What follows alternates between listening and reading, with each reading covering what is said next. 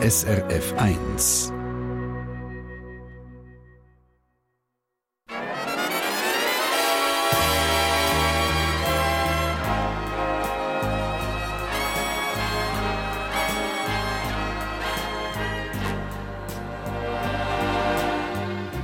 Persönlich.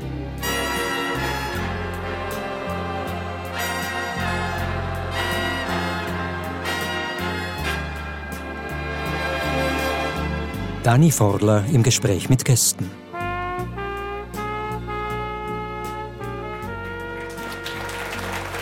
Ja, schönen guten Morgen allerseits aus dem wunderbaren Grand Resort Bad Ragaz. Ich freue mich, euch äh, zwei Persönlichkeiten können die uns im Verlauf dieser Stunde Einblick geben in ihre Biografie und ihren Alltag. Die Winzerin Garina Lipp auf der einen Seite ist aus Meierfeld, wo sie quasi in den Reben auch gross geworden ist. Der Familienbetrieb hat eigentlich ihren Bruder übernommen. Wo er aber tödlich verunglückt ist, hat sie das Zepter übernommen und äh, hat sich als Winzerin einen Namen gemacht. Sie ist Mutter von drei Kindern und führt heute zusammen mit ihrem Mann Reto der Betrieb Lipp Weingut und Destillerie. Die 44-jährige Garina Lippe. Schönen guten Morgen, Garina. Guten Morgen.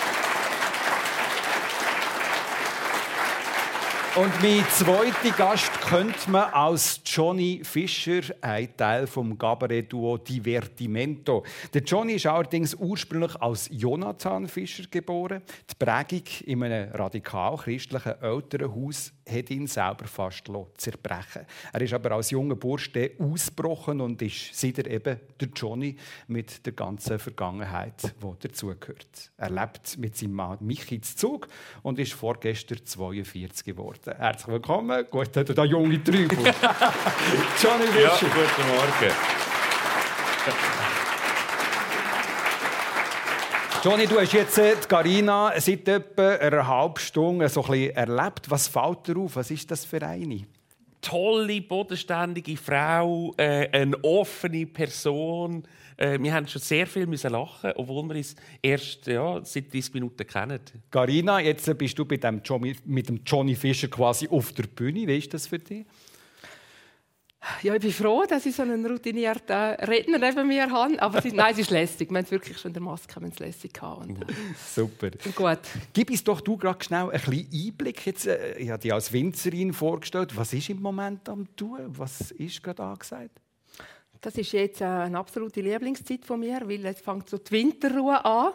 Das heißt, äh, wir haben natürlich immer noch Haufen Arbeit, aber im Moment dürfen wir auch Haufen und müssen noch nicht. Also es ist wie, die Natur schläft jetzt und äh, das gibt uns ein bisschen, nimmt uns ein bisschen vom Druck weg. Aber im Keller läuft es, oder? Wir können dort ein bisschen mehr entscheiden, wenn wir was machen. Aber im Keller sind wir jetzt natürlich dran, genau. Also wir haben jetzt gerade diese Woche einen grossen Keller, äh, Kellertag gehabt. Wir haben äh, die Pinos, die jetzt, äh, Pinos 2020, die jetzt das ganze Jahr im Barik gereift sind äh, haben wir jetzt rausgenommen aus der Barrik und neu gefüllt mit dem heurigen Jahrgang, mit dem 2021er.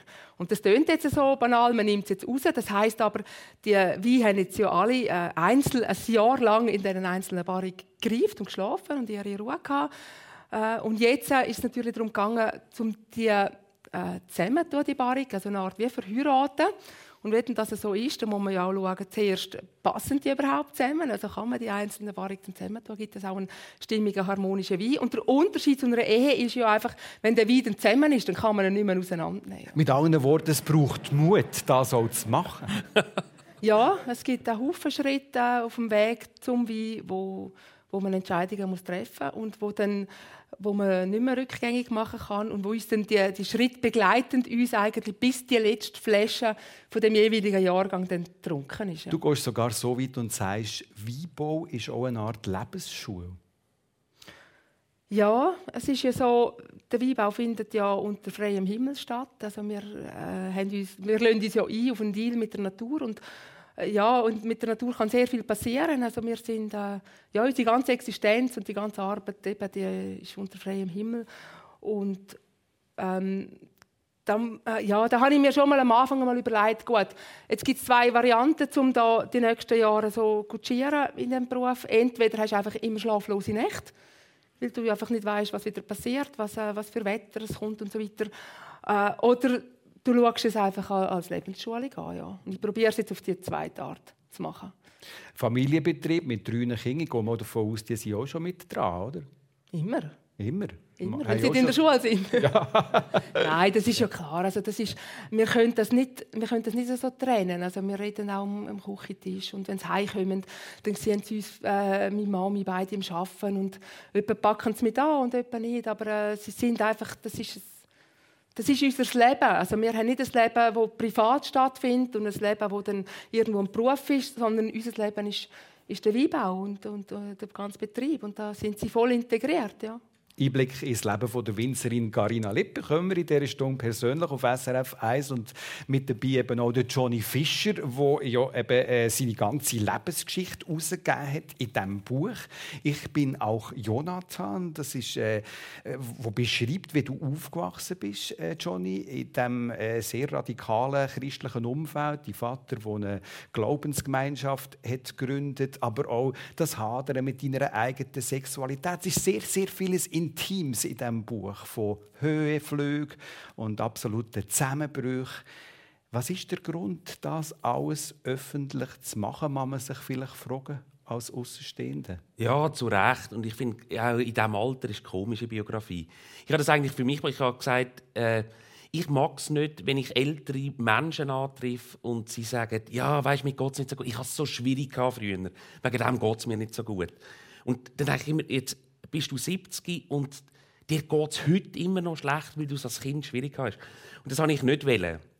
Und habe mit 38 mir gesagt, ich will bis 40 aufgeräumt haben. Also eine Versöhnung erreichen. Absolut. Und habe das eigentlich für mich gemacht, ehrlicherweise. Wir haben äh, bis im Juni jetzt habe ich auch nicht gewusst, ob wir das Buch bringen oder nicht. Sondern ich habe einfach gesagt, ich will das für mich machen, das ganze Leben anschauen. Einmal. Jetzt ist es ein Bestseller, oder? Wochenlang auf Platz 1 jetzt gewesen. Also, äh, hast du dir auch die Frage gestellt bei der Veröffentlichung, darf ich das überhaupt gegenüber meiner Familie? Dein Vater ist zwar gestorben, aber deine Mutter lebt noch, deine Geschwister die leben noch.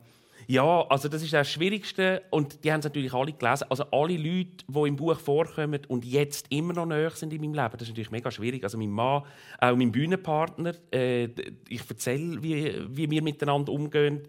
Äh, meine Mutter, die noch lebt und die kommen nicht alle, also ich komme selber auch nicht unbedingt guten Weg, muss ich ehrlicherweise sagen. Aber äh, ich wollte einfach ehrlich sein und wirklich ehrlich, weil sonst nutzt, also es nützt niemandem, wenn man sagt, ja, es ist toll und da haben wir einen Preis abgeholt und so. Mhm. Wenn man aber sagt, das und das ist echt schwierig im Leben und das offen sagt, dann, das habe ich einfach gemerkt auch an den Reaktionen, dann äh, kann man etwas auslösen und dann ist es eine Hilfe. Mhm. Was ist besonders heikel für dich? Was ist besonders schwierig das öffentlich zu machen? Also am schwierigsten ist ganz sicher äh, meine Mutter, weil äh, ich habe ich hab probiert, auch ihre Geschichte am Anfang kurz anzutönen, weil es hat jeder einen Rucksack, jeder Mensch hat einen Rucksack. Und aufgrund von diesem Rucksack äh, lebt er und, und agiert er.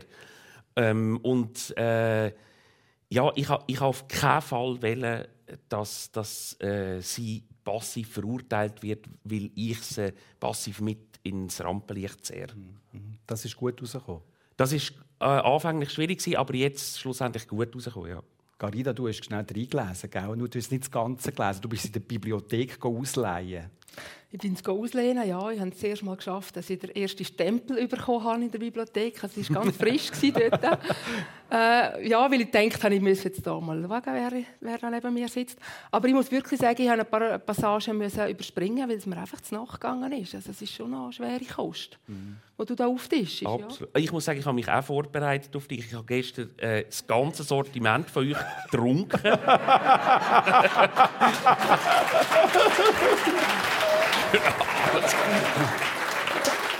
also, das mit dem Schreiben äh, hat ja auch sehr mit dir zu tun. Carina, du sagst eigentlich von dir auch, dass du gerne schreiben, von Hang schreiben und das Schreiben sei so ein bisschen für dich wie ein Ventil, um gewisse Sachen zu verstehen.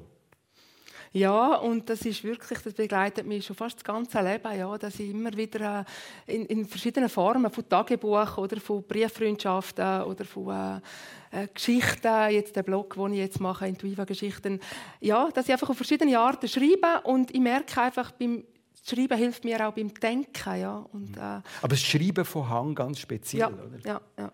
Gut, ich mache eh, also wenn es geht, das ist auch beim Arbeiten im Keller, wenn es geht, wenn ich die Möglichkeit habe, mache ich lieber etwas von Hand, weder mit, mit Technik oder Maschinen. Ich weiß nicht, ist das vielleicht ein bisschen ein weibliches Problem oder so. Oder, äh, ja, ich mache es einfach lieber von Hand. Und mir dunkt es einfach von Hand, wenn du von Hand machst, das geht so, Gedanken kommen von dem Kopf durchs Herz, durch die Hand und dann aufs Papier oder eben durch, in die Traube oder in, in, in den Kochtopf. Es ist ja gleich. Also, es geht jetzt mir so, aber es, es Oder eben ja auch allen Flaschen, oder? Deine Etiketten sind auch von Hand geschrieben, deine Wein-Etiketten. Genau, genau. Das ist, äh, als ich dann dort die Wahl hatte, um meine Etikette selber zu gestalten, habe ich mir überlegt, ja, was, muss ja irgendetwas drauf tun auf die Etikette, irgendetwas. Und für mich ist es dann eigentlich ganz klar gewesen, ich will meine Handschrift drauf tun, weil meine Handschrift ist ja im Wein, also ist sie auch drauf. Und es ist noch lustig, die Handschrift, das, das versteht jeder. Also Handschrift gleich handgemacht. Es ist ein Handwerk und es ist etwas Einzigartiges. Oder wenn ich etwas mit Areal 11 schreibe, dann ist es auf der ganzen Welt gleich. Das ist wahr, ja. Dann hat es so ein bisschen, sind so ein bisschen Industrieprodukte. Dann bist du aber auch eine Briefschreiberin. Ja, Hast du ja. Brieffreundschaften nach wie vor? Ja, jetzt natürlich nicht mehr so stark.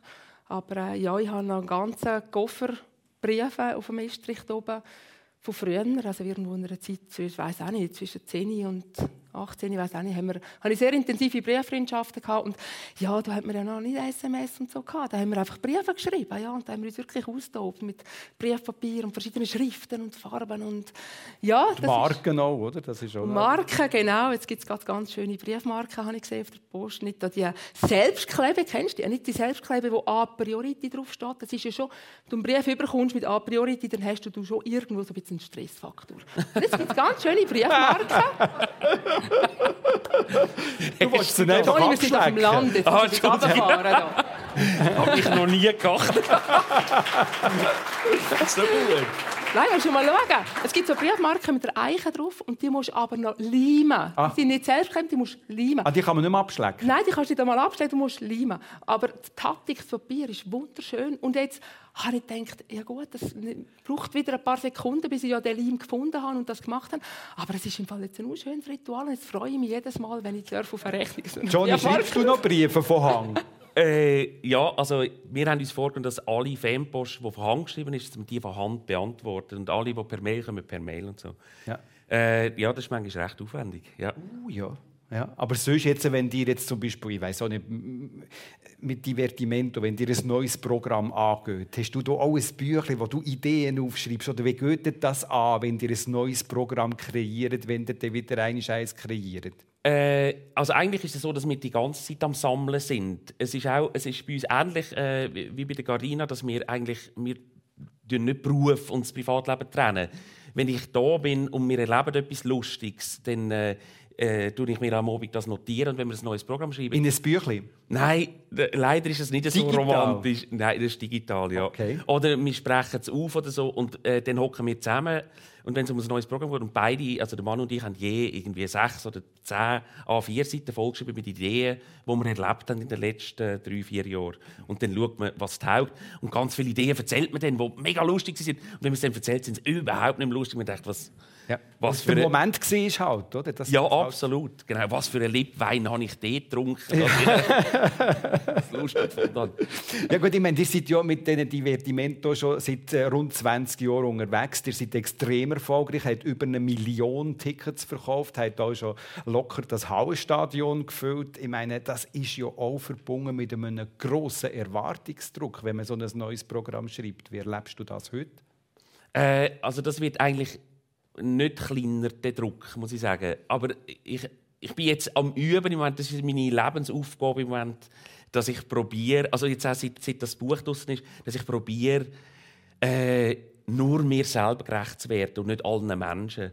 Und wenn ich mir vorstelle, okay, das nächste Programm ko- kommt wieder eine halbe Million Menschen schauen, was wollen die sehen, was muss ich machen, dass die uns lustig finden, dann geht der Druck, also dem sind wir jetzt gerade beim letzten Programm fast zerbrochen. Und jetzt nehmen wir uns wirklich vor, ich weiß ja nicht, wie es Eben, ist, wenn wir am Schreiben ich, sind. nehme mir, ich habe das als Vorsatz, oder? Wie es dann geht, weisst du noch nicht. Das wissen wir noch nicht. Aber ich merke jetzt auch, also, es hat für mich schon äh, auch, auch jetzt mit heute zu tun und so. wo ich merke, ich bin früher viel mehr nervös oder angespannt, weil ich dachte, ich will, dass den Leuten gefällt, ich will den Leuten gefallen. Und das, äh, eben ich, aber das wünsche ich jedem Menschen. Eigentlich geht es nur darum, dass ich heute am Abend in den Spiegel schaue und das getrauen mir Schweizer ja fast nicht laut sagen, aber dass wir in den Spiegel schauen und sagen, ich bin ein geiler Sieg. Und das, das darf man nicht laut sagen, sonst ist man arrogant oder so. Aber wenn ich das schaffe heute Abend, dann lange das. Und wenn das zwei, drei andere auch noch gefunden haben, dann ist das schön, aber ich mache es nicht mehr für das. Und das, äh, das äh, entspannt mein Leben ungemein. Aber so vor einem Publikum im Hauenstadion auftreten, dort kommen dann vielleicht gleich auch noch Zweifel, oder? wenn man so ein solches Publikum hat, oder? Ja, nein, das ist klar. Und also zwei Minuten vor, vor ich bin so nervös und das wird dann immer körperlich. Ich habe dann Fieber bekommen und ich habe in eine, in eine Tonne, wir sind hinter dem Hallenstadion gestanden und äh, das Orchester hat schon von spielen und dann habe ich da in eine Tonne müssen mich erbrechen. Ich bin so nervös gewesen. und äh, das ist dann... Das ist der Preis vom Erfolg. Da, ich glaube, das gehört. Also ich bin immer eifersüchtig. Es gibt Menschen, die können vor Leuten stehen und sind mega entspannt und ich habe das Gefühl, die machen so, die schütteln das aus dem Ärmel. Das hat man bei dir auch. ja, eben, aber vielleicht meint man das, aber das ist nicht so. Aber ich, äh, auch da ist es so. Ich äh, habe vorher der Carina gesagt, ich glaube auch hier, es ist ja. Ich probiere das unterdessen als Freund anzuschauen, auch äh, äh die Nervosität die hilft mir, dass es nachher toll wird. Und nicht, dass ich denke, nein, geh weg, ich mache Übungen, dass ich nicht nervös bin. Mal, ich lasse es zu. Ja. ja. genau, es darf sein. Und dann habe ich rote Ohren und rote Backen. Es ist jetzt geschminkt, man sieht es nicht. Sieht man es? Ja, ja, ja. Aber eigentlich hättest du jetzt rote Ohren. Eigentlich hätte ich jetzt rote Ohren, genau. Und das käme dir gut. Du wärst ein geiler Sieg. Ja, ja. Die Sendung persönlich mit Einblick ins Leben von Johnny Fischer und von der Garina Lippmann ist Sammy Klaus. Erinnerungen an Sammy Klaus? Stark, ja. Der ist natürlich immer gekommen. Der war dann bei uns im Haus, gewesen, im, Gang. Und dann, äh, ja, also, ähm, der hat dann den Sack, nachdem wir die Sprüche mehr oder weniger gut äh, können sagen, hat er den Sack ausgeleert auf dem Gangboden und wir haben uns drauf gestürzt. Und äh, ja, es sind, es sind eigentlich schöne, sind schöne Erinnerungen. Und Meistens wenn du heute Sammy Klaus siehst, was passiert? Immer noch. Es ist immer noch so ein Gefühl von wow. Also von, von Respekt. Respekt. Ja. Respekt. Nein, es ist nicht, nicht, Angst, aber es ist, es ist Respekt. Ja, ja, Johnny, bei dir, Sami Klaus? Äh, so, ist ein schwieriges Thema. Ich äh, in der Kindheit gar keine schöne Geschichte. Ich hatte mega Angst vor dem. Das war immer schlimm, gewesen, wenn er gekommen ist, äh, weil er die schlimmen Sachen von ihm aufgezählt hat. Und nachher war auch die Rute zwei Monate im Haus. Gewesen. Das war sehr unschön, gewesen, muss ich sagen. Also, dort hast du auch Schläge bekommen? Genau, genau. Und wegen dem war es immer eine, eine schwierige Zeit dort. Aber unterdessen ist es so, ich habe es dann für mich wieder wie in Ordnung gebracht, indem ich selber bin kläuseln. Mhm. Leider nicht mit dem Manu zusammen, aber äh, sonst. ja, nein, und ich, ich bin einfach, ich, ich, ich, ich wollte den Kind Freude machen. Ja, nicht, dass sie Angst haben. Und äh, die Kinder haben mich sehr toll gefunden, die Eltern haben mich saublöd gefunden. ich, ich, es einfach nur lustig gehabt. Ja. Ich wollte, dass Kind, dass sie sich freuen und dass ja. Sammy Klaus äh, äh, nicht jemand ist, der einem Angst macht und mit dem, mit dem Finger auf einem zeigt und so, sondern äh, dass äh, eine liebevolle Person ist. Und wir bleiben doch gerade schnell in der Kindheit zu Meyenfeld eben aufgewachsen, dort wo äh, Carina Lippau jetzt immer noch lebt, in einem über 400-jährigen Haus mit einem jüngeren Bruder und einer älteren Schwester. Ich gehe davon aus, die Kindheit war bei euch sehr stark geprägt vom Mitschaffen.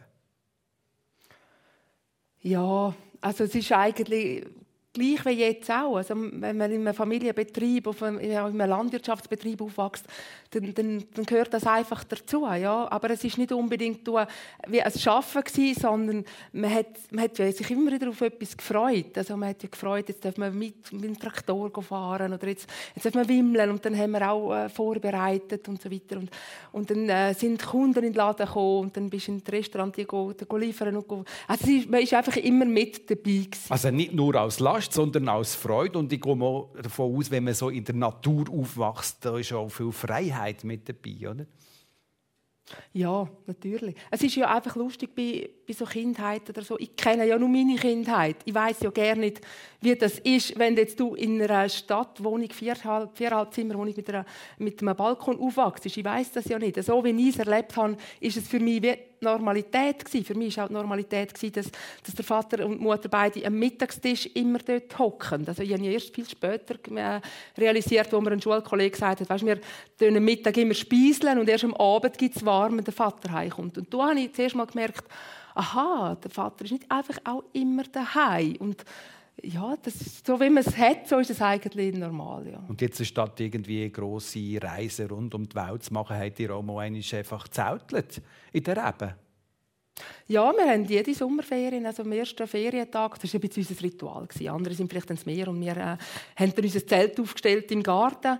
Genau, dort mal, äh, in meiner Kindheit sind Krise auch noch erst Anfang Juli reif gewesen. Und dann haben wir dann da immer äh, Krise abgelesen. Das war ein bisschen ein Familienprojekt. Krise abgelesen, sortiert und vor dem Haus verkauft.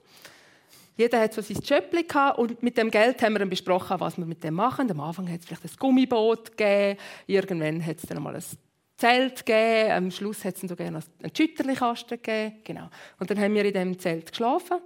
Und äh, ja, es ist dann noch während der Wingert-Saison ist dann wirklich der Vater uns mit wecken am Morgen um 6 Uhr. Dann haben wir in Wingert müssen bis um 10 Uhr und nachher haben wir frei gehabt. Das wäre jetzt auch noch etwas, was dir hat passt, gell? Ein bisschen ah, Das tönt, also ja, das wäre heute noch toll. ja. ja. Äh, das tönt super, ja. ja. mega schön. Kommst du mal? Ja, ich finde super, ja. In der Schule bist du aufgefallen? Nein. Nicht? Nein, nein. Nein. Also ich habe einfach schon immer lieber geschrieben als gerechnet. Also ja. der, der Wort bin immer näher als die Zahlen. Das war schon gewesen. Und als Teenager so ausgangsmässig, wenn man dann so vom Land daheim ist, was ist da gegangen? Ja, ich bin eigentlich auch immer auf dem Land geblieben. Ich bin selten in die Stadt oder in die Disco oder in die Clubs irgendwie, weiß auch nicht. Ich bin da nicht so also das cool genug für dort. Aber wir sind einfach immer auf den Tanz. Wir sind immer Eben. auf den Tanz tanzen und tanzen. Und, und das Tanz heisst in so einer Festhütte? Ja, ja, genau. genau. So einfach, äh was, was für eine Rolle hat die Religion gespielt? Äh, eigentlich neutral. Also man hat schon mitbekommen, ähm, die Eltern gehen auch in die Kirche, man ist gegangen, man ist konfirmiert worden. Und, äh, ja, aber jetzt nicht... Äh, die Religion, Johnny, hat bei euch in der Familie eine sehr zentrale Rolle gespielt. Du bist mit drei Brüdern und einer Schwester aufgewachsen. Der Vater Keramikkünstler und eben, ich habe es gesagt, Gründer von einer radikal-christlichen Glaubensgemeinschaft. Mutter war Lehrerin und Hausfrau. Warum hat dir der strenge Glauben der angehängt? Hat dir der Probleme gemacht? Äh also am Anfang merkt man das ja gar nicht als Kind. Ich denke das immer wieder, äh, als Kind wachst du auf, äh, wie Karin auch, und man hat das Gefühl, das ist ganz normal, was ich lebe. Und erst, wenn man rausgeht, wenn man in die Schule kommt oder in Kinski, merkt man, hey, alle anderen leben anders. Und dann, ab dann ist es schwierig geworden für mich. Und ich habe einfach gemerkt, dass wir, äh, wir haben sehr alttestamentlich gelebt. Alles, was die zehn Gebote sind, das ist das Wichtigste. Gewesen. Und dann habe ich einfach gemerkt, alles, was ich lebe, ist falsch. Und wenn du als, als Kind einfach mitbekommst, dass alles, was du bist und machst, ist falsch. Immer wieder. Und das gehört so viel, bis du bei jeder Tätigkeit, bei allem, was du machst, weißt, eigentlich bin ich falsch. Also falsch im Sinn, dass du wieder um Vergebung musst bitten oder wie? Also auf jeden Fall und einfach ich bin an und für sich schlecht und das, das finde ich etwas sehr unschönes an dem Glauben, weil ich habe das Gefühl, dass etwas völlig anderes Meinung wäre. Nein, du bist ein toller Mensch. Ich habe dich gern so, wie ich bin. Da und da hast du Ecken und Kanten, dort müsstest du dran arbeiten. Das ist hure mühsam. Aber eigentlich bist du ein toller Mensch. Und äh, das ist komplett das Gegenteil gewesen. Und dann, das, das geht dann unheimlich an Selbstwertgefühl, wo man bei allem denkt, ich bin falsch. Und das hat mich blöderweise sau lang begleitet. Aber es hat schon auch einen Moment vom Glück gegeben. Äh, absolut. Und das kommt manchmal auch ein bisschen zu kurz, muss ich sagen, äh, ehrlicherweise sagen, im Buch. Weil man gemerkt es tut nichts zu der Geschichte. Aber es ist natürlich auch so. Äh, wir haben sehr schöne Momente gehabt und äh, das ist ja auch so. Meine Eltern, die haben mich unheimlich gern gehabt. Die haben aber nicht anders können. Aufgrund vom Glauben? Aufgrund vom Glauben haben sie nicht anders können. Äh, aber wir haben natürlich auch als Familie äh, tolles und wenn ich mit meinen Brüdern, wir, wir sind so viel Fußball spielen und so und, und ich bin auf dem Land aufgewachsen und äh, mit viel und Bogen Hühner jagen. Toll gewesen. Also, mit viel und Bogen. Ja. ja. Eben, also, auch in der Schule hast du Bestnoten gemacht. Du bist ein sehr erfolgreicher Schüler, hast aber gesagt, du hast dann gemerkt, äh, ich lebe nicht so wie die anderen in der Schule. Bist du auch also was hat man mitbekommen von eurem Elternhaus? Bist du verspottet worden deswegen oder wie? Ja, nein, ich war sehr bemüht, gewesen, dass ich nicht verspottet aber also wir waren Sektenbuben im Dorf. Ja. Und äh, wenn du ein Sektenbub bist, dann habe ich überall probiert, der Tollste zu sein. Und ich war sehr ein toller Kollege, weil ich alles gewusst und allen alles recht machen konnte. Unterdessen weiß ich natürlich, äh, dass das ein Mitgrund ist, dass wir jetzt Erfolg haben, weil ich ein Gespür habe für die Menschen, was sie gerne hören, was sie lustig finden. Aber früher habe ich das wirklich nur gemacht, dass ich nicht ausgrenzt wird. Mhm. Und das äh, mit sehr großem Aufwand. Ja. Mhm. Also er hat zum Beispiel kein Fernsehen daheim und du hast dann gleich über gewisse Fernsehserien das Wissen zusammengetragen, damit du mitreden Ja, man hat dann, ich habe sehr viel müssen lügen. Also ich habe dann müssen, irgendwie auf dem Schulweg habe ich dann meine Kollegen ausgefragt, wenn, ob sie gestern jetzt Night Rider geschaut haben. Und dann haben sie es mir erzählt und auf dem Pausenplatz habe ich dann das Gleiche tun, wenn ich es geschaut habe habe dann schon ein schlechtes Gewissen gehabt, weil ich habe gelogen und habe dann gewusst, heute Abend muss ich aber sehr lang auf den Knie sein und um Vergebung bitten, weil ich alle anlüge den ganzen Tag und das ist, äh, das ist dann immer komplizierter geworden. Ja. Du bist 15, gewesen, wo du Idee von dieser Glaubensgemeinschaft getrennt hast. Du hast gesagt, der, der versammelten Gemeinde, so wie du innen jetzt wahrscheinlich, ich mache hier nicht mehr mit. Äh, ja, ja. Ich weiß heute noch nicht, wie ich, wie ich es irgendwie geschafft habe, weil man hat wie kein anderes Umfeld. Das ist ja ein das Problem. Oder? Man, man verbringt mit diesen Leuten die Ferien, das Wochenende, jeden Abend. Äh, es gibt kein anderes Umfeld. Aber ich habe einfach gemerkt, ich bin, es geht nicht. Es ist so falsch. Was ich lebe, ist so anders als das, was ich glaube und was ich bin. Mhm. Als ich am Sonntagmorgen aufgestanden bin, äh, so jetzt wie am Sonntagmorgen aufgestanden und gesagt, es tut mir leid, ich mhm. gehöre da äh, nicht dazu. Wahrscheinlich einer der zentralsten Momente von deinem Leben. Ne? Es gibt ein paar, aber das, ja. der ist sicher auch, äh, ja, also ja, weil es so früh auch ist. Sehr, sehr ein wichtiger Moment, ja, und unglaublich früh. Ja, unglaublich früh muss man sich ja auch entscheiden, was man im Leben mal machen will, beruflich, oder? Also das denke mir auch immer wieder sehr schwierig, wie früh, dass man das doch muss entscheiden, für allenfalls eine Lehre zu machen. Du hast das KV gemacht bei Bier Bierbrauerei. das ist noch speziell jetzt in deinem Zusammenhang oder mit deiner Herkunft. Wie kommt das? Ja, ich habe einfach gewusst, äh, ich will nicht, nicht auf eine Bank, nicht auf eine Versicherung und nicht ins Treuhand. Und ich will nicht drei Jahre lang auf dem gleichen Stuhl müssen hocken. Und äh, dann war die Stelle ausgeschrieben bei der Brauerei in Chur. Und äh, ich habe mich beworben, bin hergekommen. Und das war eine meiner ganz guten Entscheidungen. Gewesen weil äh, ich habe verschiedene Abteilungen gesehen. Es ist auch so ein bisschen internationaler geworden, die ganze äh, die Firma. Und dort habe ich wirklich so ein bisschen Einblick bekommen in eine, in eine andere Welt. Was war denn als junge Frau dein Plan? Gewesen? Was hast du dir vorgestellt, das Leben zu leben? Also sicher nicht in Meierfeld. Und nicht, weil es mir da nicht gefällt, überhaupt nicht, aber es ist so das, das Frauenbild das ich auch vorgelebt bekommen habe äh, von meiner Mutter. Also als Frau gehst du einfach weg, du ziehst weg und gehst dann irgendwo in die Heimat vom Mann. Also das ist so das Bild das ich hatte und darum habe ich gedacht, du kannst doch nicht das ganze Leben im gleichen Ort sein. Das ist für mich unmöglich gewesen. Und ich bin dann gewusst, ich werde nach der Lehre dann in, in die Hotellerie, in Tourismus, irgendwo in diesen Bereich gehen und dann ist klar, dann, dann ziehst du ja um, dann gehst du in die Welt raus. Was hat das denn geheißen, in die Welt rausgehen bei dir? Also in die Welt raus, gell? Also ich war natürlich in vielen Orten, wo man mit der RHB herkommt. Sehr schön.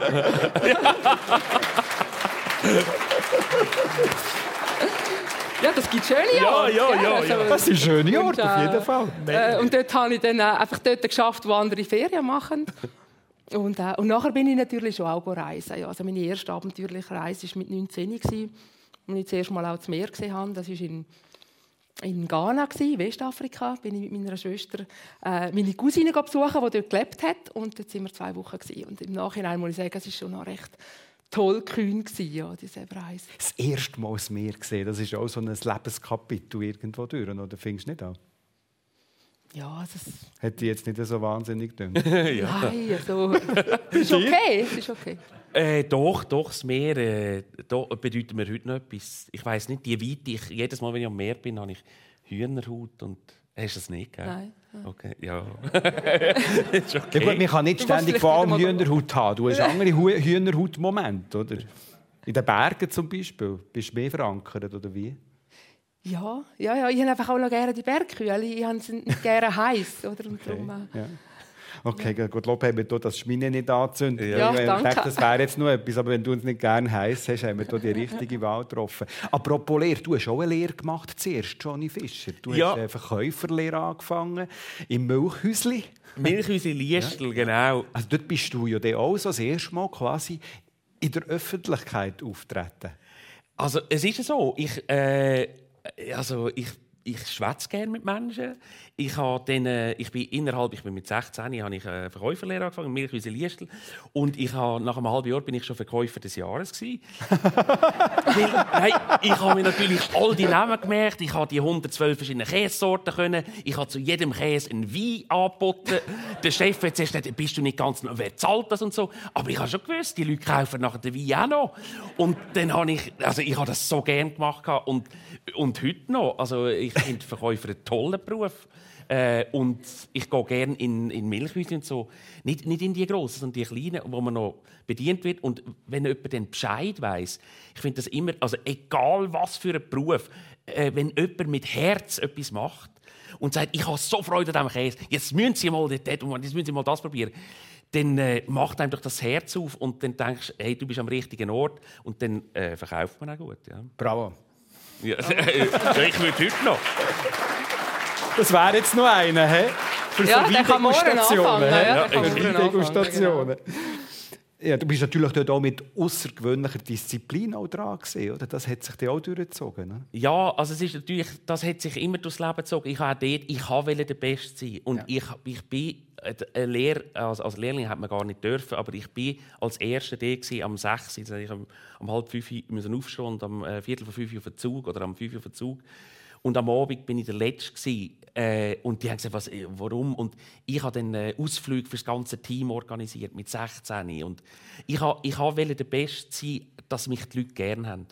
Aber du hast die Lehre nicht fertig gemacht. Du hast dann Äh, nein, ehrlicherweise, eben, ich, ich habe Kante äh, abgebrochen für die Lehre und habe dann gleich gemerkt, auch in der Berufsschule und so, dass ich vielleicht ich bin nicht so gefordert gewesen, dass ich an einen Anschlag gekommen wäre. Und dann äh, habe ich das Lehrerseminar. das Lehrerseminar angefangen. Ja. Genau. Das da haben auch deine Eltern die unterstützt, das zu machen. Oder? Und das war eine sehr gute Zeit für dich. Dort ist dann nachher auch der Moment gekommen, wo du nicht mehr die Jonathan hast genannt, sondern Johnny. Wie kommt das? Wieso Johnny? Äh, ja, also das, ich weiß es eigentlich auch nicht mehr, aber es ist für mich so ein Moment gewesen, ich gehe, ich bin im Kanton Basel-Land aufgewachsen, ich gehe äh, für mich dazu mal auch weit weg auf Zug. Mich kennt niemand, ich kann neu anfangen, ich kann mich neu definieren. Niemand kennt meine Geschichte. Und ich kann denen, und das ist schön, im Militär ist es nachher dann einmal, du kannst ja Du kannst dort und sagen, ich kann jetzt hierher kommen und sagen, mein Hobby ist das und das und ich interessiere mich für das. Und die Leute nehmen einem so neu wahr. Und das habe ich dann gemacht, ja wirklich eine neue Frisur. Ich habe das Gefühl, ich mache jetzt intellektuell, habe den Torlo wachsen, habe eine runde Brille gekauft. Ähm, ah, es hat voll beschissen ausgesehen, muss man sagen. Das haben wir im Moment blöderweise nicht gemerkt. Das ist ein bisschen doof. Und dann habe ich gesagt, ich muss einen neuen Namen haben und bin dann äh, auf den Johnny irgendwie gekommen und habe mich so vorgestellt. Und für alle ist das normal gewesen. Und, das, eine neue Welt ist auf. Oder? und das ist eine neue Welt, genau. Dort hast du auch den Manu Burkhardt lernen können. Das ist eigentlich so ein bisschen die Gründung von Divertimento passiert, oder? Also, und das ist auch für mich etwas mega Schönes gewesen, weil ich habe dort gemerkt, es ist das erste Mal, dass ich nicht bemüht etwas mache, um jemandem gefallen, sondern ich habe einfach mit ihm blödelt, wie zwei Buben blödelt und die Leute haben Freude. Und dass ich ohne Krampf kann Leuten Freude machen das habe ich nicht gekannt. Das haben wir unheimlich gut da und äh, und der Burki haben wir auch gut da. Der, der hat eine Leichtigkeit in seinem Leben, ähm, äh, wo, wo, ja, wo, wie soll ich sagen, äh, also wo erquickend ist. Und wo dann nachher schnell mal zu Auftritt geführt hat, oder? Genau, genau. Aber nie mit der Absicht, das von Beruf zu machen oder so. Das war mehr äh, Hobby. Gewesen, ja. Da hat man noch nicht vom Hausstadion geredet. Nein, nein, nein. das ist also ein Einblick quasi in die Geburt von Divertimento mit dem Johnny Fischer hier in der Sendung persönlich auf SRF 1 und als Gast ist die Winzerin Carina Lipp aus Meienfeld. Äh, ich habe es ganz am Anfang gesagt, Carina, du bist ja in die Fußstapfen von deinem Bruder treten. Der ist äh, verunglückt, hat eigentlich den Betrieb schon übernommen, ist tödlich verunglückt bei einem Bergunfall. Was ist passiert?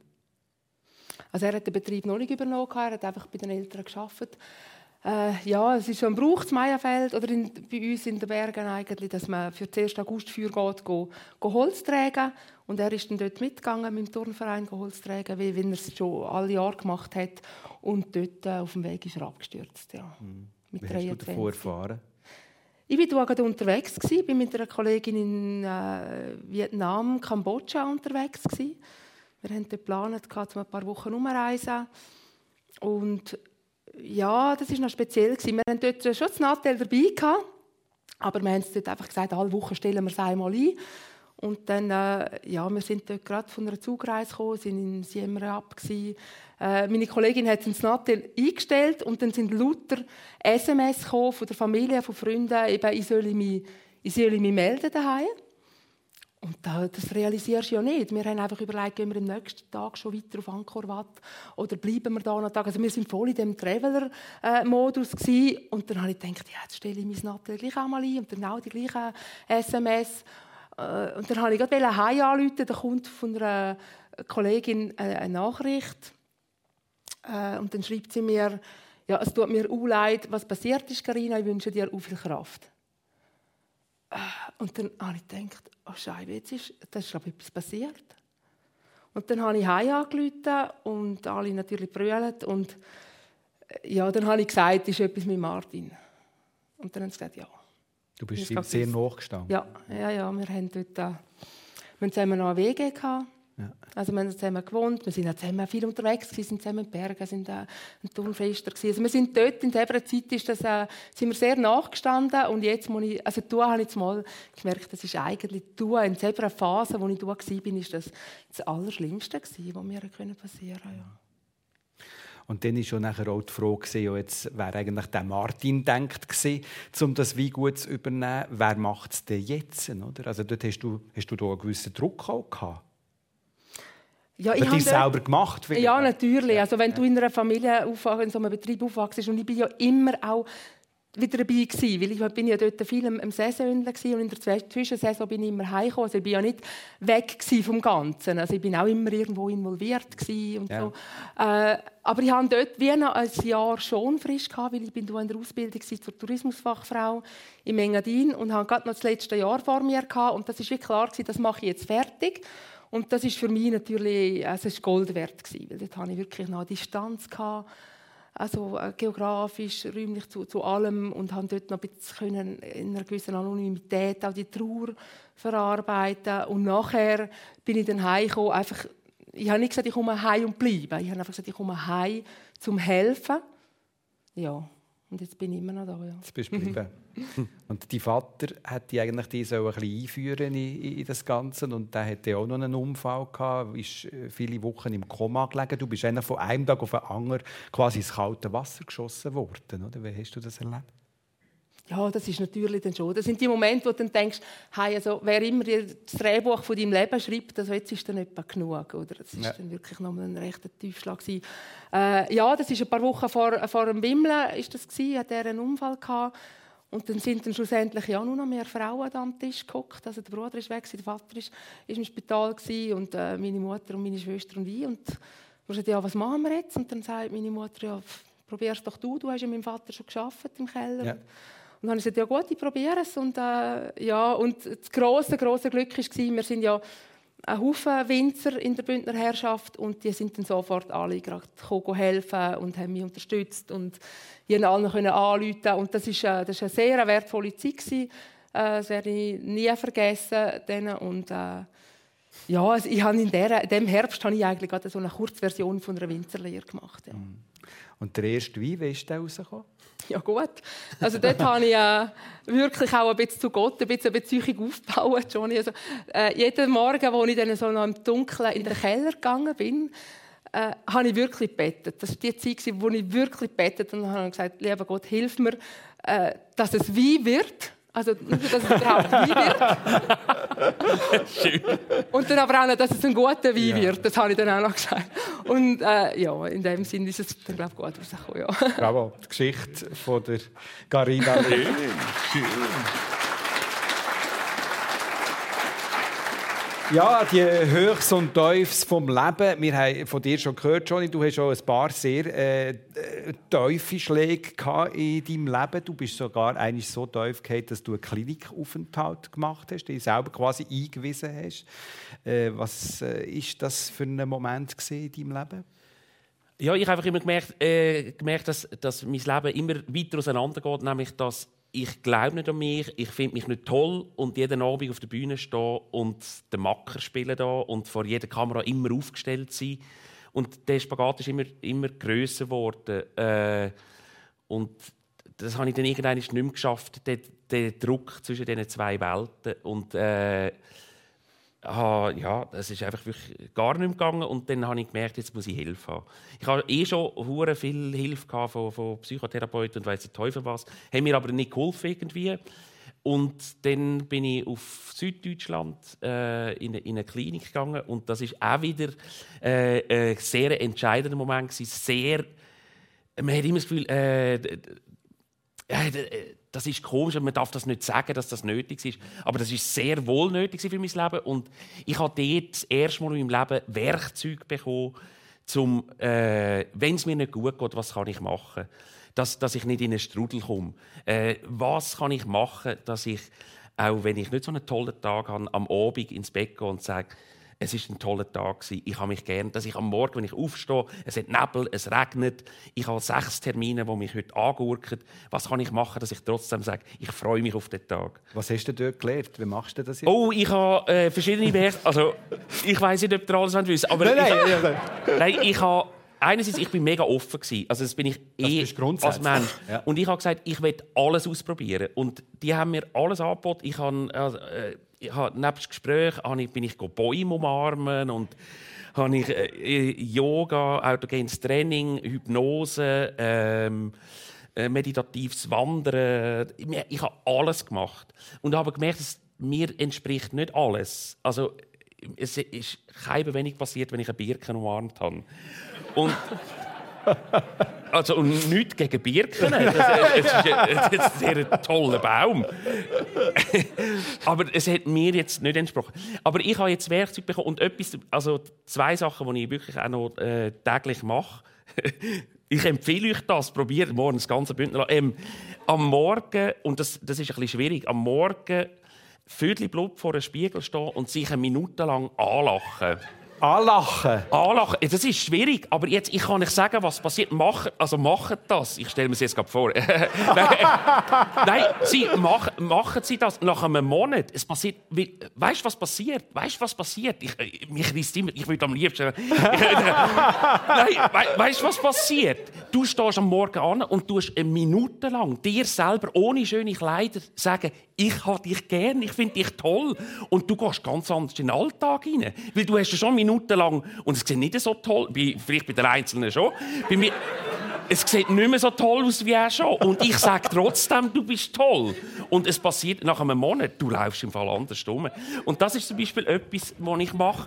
Oder ich tue mich äh, am Tag, jetzt komme ich ins Feuer. Ja, jetzt kommst du ja, Entschuldigung. Jetzt, äh, jetzt kommst du ins Feuer. Aber äh, ich sehe, das, ist, äh, das kann äh, sehr ein zentraler Anker sein im Alltag. Oder? So ah. etwas kann ein zentraler Absolut. Anker sein, wie zum Beispiel auch die Partnerschaft ein zentraler Anker ja. ist im Leben. Du bist mit deinem Mann Reto wie lange zusammen?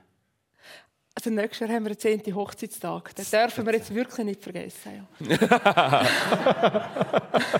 du hast sicher noch eine analoge Agenda, wo du das hineinschreibst. Ja, ja. ja. Genau. Sag, wie habt ihr lernen können? Ja, er ist ja auch vom Meierfeld. Ah.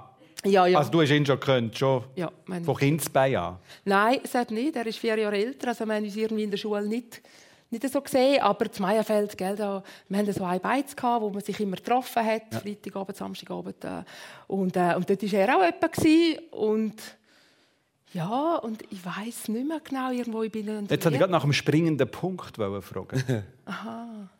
Ja, aber es wird doch wohl einen springenden Punkt gegeben haben, oder? Äh, Das geht über, das geht über ein Jahrzehnt. Äh, Es ist Ah, ja. wieder mal gesprungen und dann ist es wieder versandet. Also er hat dir nicht irgendwie mal gesagt, komm, wir gehen, wir laden, ich lade dich zum Nacht oder äh, so, nicht so.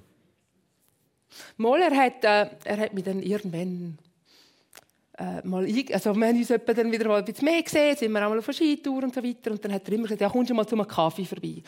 Und dann haben wir uns wieder mal gesagt, ja kommst du jetzt mal zum Kaffee und ich glaube zwei Jahre später bin ich dann zum Kaffee vorbei. Aber ich muss jetzt fairerweise für mich sagen, ich glaube, es war ihm auch nicht so ernst gewesen, weil sonst hätte er mich zu einem Glas Wein eingeladen. Okay, ja. Wie war es bei euch? gewesen? Wie habt ihr einander lernen können, der Michi, die Mann und du? Äh, Im Internet. Ah, Ja, blöd. Aber nein. Ja, nein. Ja, ich, es ist so komisch, weil ich habe natürlich gemerkt, ich habe sehr viele Leute. Also eigentlich ist es so, dass alle äh, Leute im Publikum, die auf Männer stehen, die stehen auf einen Manu und die Frauen haben Freude an mir gehabt. Und das ist für beide recht blöd gewesen. und ich habe aber gemerkt, äh, die Männer, die ich kennengelernt habe, die sind dann auch ein bisschen interessiert an dem nebendran, also und an meinem Job und gar nicht an mir. Und er hat so einige Enttäuschungen erlebt und äh, mein Mann hat mich aber nicht gekannt. Ich habe ihm gesagt, ich sei Bühnentechniker und habe so nicht müssen lügen. Ich bin heute in Chur am Spielen und und so weiter und habe den Vorhang gemacht und machst so. auch Technik, ja. Absolut und das hat mein Mann mir abgenommen. Aber was ist das für eine Wendung in deinem Leben, die Beziehung einzugehen? Äh, also, und das ist jetzt wieder so eine, das ist jetzt gerade der dritte Punkt. Also, es war mega. Gewesen, weil einerseits, oder ich, habe, äh, ich muss ganz kurz ausholen, weil für mich ist es mega schlimm gewesen, zu merken, dass ich auf, auf Männer stehe. Ich war eine Aussenseiter als, als das Sektenkind und in dem Moment, wo ich endlich Freunde hatte und einen neuen Familienzug, äh, merke ich, Scheiße, nein, jetzt bin ich wieder anders. Und ich will das auf keinen Fall. Ich will nur normal sein. Und nicht wieder mich er- und nochmal allen beweisen, dass ich trotzdem ein toller Mensch bin. Das no, das ist zum Kotzen gewesen, über Jahre. Und ich, es hat auch wieder in Deutschland es hat die Klinik gebraucht, dass ich Freude hatte, auch an dem, dass das auch okay ist. Und dann ist es auch kein Wunder, dass ich kurz darüber rein, äh, äh, meinen Mann kennengelernt habe. Und das war eine grosse Erleichterung. Und jetzt äh, eine Beziehung leben heisst ja höchst erleben, aber auch in den Tiefpunkt erleben. Die ganze Achtbahn vom Leben. Wie geht ihr das an? Wie pflegt ihr die Beziehung? Äh, also, wir, wir äh, haben sehr, wie soll ich sagen, äh, eine sehr feurige Beziehung. Wir haben elend viel äh, Auseinandersetzungen und so. Aber ich, aber, es, aber ich habe das noch gern, weil es wird dann offen ausgetragen und es gibt nichts, was sich anstellt. Äh, das ist das eine. Und das andere, was wir auch probieren, ist, dass man wöchentlich, mindestens wöchentlich, einfach äh, Rückblick macht und schaut, hey, gibt es etwas, wo die Woche äh, vielleicht nur in einem Nebensatz oder so. Einfach möglichst, dass sich die Sachen nicht anstellen. Wie macht ihr das, Carina, in der Beziehung? Wie pflegt ihr? Macht ihr auch Wochenrückblick? Ja, das ist natürlich jetzt so ein bisschen eine rollende, eine rollende Geschichte die ganze Zeit. Ja, oder? die Wir arbeiten ja auch noch zusammen. Ja, wir sind, oder? Also die Mann ist für die Schnaps zuständig, Genau. du für den Wein. Oder? Also, äh, Genau, ja. genau. Also bei uns ist, wir sind 24 Stunden fast zusammen und entweder sind wir als Eltern zusammen oder als Geschäftspartner oder als, als Ehepaar zusammen und ja, so ist das Rollen. Umso zentraler ist die Frage, wie pflegt ihr einander? Wie geht ihr das an? Also was soll ich jetzt da alles erzählen heute Ja, Abend? nein, also. nein, weißt, also weißt, für, für vielleicht auch mal, ich weiß es ja nicht, also vielleicht auch mal einen Freiraum zu haben oder so. Ja, ja, ja das, ist, das ist schon wichtig. Oder mal ein Glas Wein trinken. Seb ist immer gut. Seb Ja. ist eben auch mal spontan, im- im- spontan am- am Abend gut. Aber sonst ist es sicher für uns schön, wenn man auch einfach mal aufs Berg kann, einfach laufen und Ja. so ein bisschen Kopf auslüften. äh, Also Natur als reden. Regeneration. Ja, genau. Ja. Oder dann auch einmal schön essen. Also wirklich ohne, ohne Kind nichts, einfach in, in Ruhe wieder mal. Äh, einfach auch Raum haben, um ja, das muss schon ein bisschen, aber ja, dass nicht immer über das Geschäft oder über die Kinder redest, oder? Ja. sondern auch ein bisschen andere Themen zulässt. Ja, dass man mal wieder etwas Neues erlebt. Zusammen finde ich auch noch einen wichtigen Punkt. Oder? Absolut, aber eben, also das, das, das ist, äh, glaube eher eine Typenfrage. Aber ähm, ich, bin, ich bin so offen für Neues. Ich will immer Neues lernen. Ich, äh, nächsten Herbst zum Beispiel, das, habe ich jetzt grad, das ist ein typisches Geburtstagsgeschenk von meinem Mann für mich. Ich darf nächstes Jahr, äh, doch nächstes Jahr einen Monat winzern hier in der Bündner Herrschaft. Was? Und, dann musst du dann aber, dann musst aber das Vokabular lernen. Ja, ich weiß, ja, ja, ich, ja. natürlich, aber eben, ich freue mich auf das und einfach Neues entdecken und dann nicht, äh, nicht irgendwie ich, als Praktikant, nicht irgendwie, ja. du musst erst auf die 9 kommen, ja. kannst am 4 nein, nein. mit allem. Und wenn es nur Putzen ist, vielleicht ist es nur Putzen, Tankputzen, ich weiß es nicht, dann ist es halt das. Aber ich freue mich jetzt schon. Und das aber gemeinsam, immer gemeinsam neue Sachen und offen sein äh, für, für alles, was kommt. Ich wünsche euch, dass ihr immer wieder Neues könnt anpacken könnt, dass ihr immer wieder viel Freude habt können, haben dabei, dass ihr immer wieder viel Freude könnt haben dabei, ich sagen. Äh, wir hatten Freude, Einblick zu in eure Lebensgeschichte, in euren Alltag im Verlauf dieser persönlichen Stunde. Vielen herzlichen Dank, seid ihr dort zu Gast gewesen. Und danke, danke euch fürs Dabeisein. Danke Äh, schönen Sonntag allerseits und tschüss aus Bad Ragaz. Ade zusammen. Danke, Dani.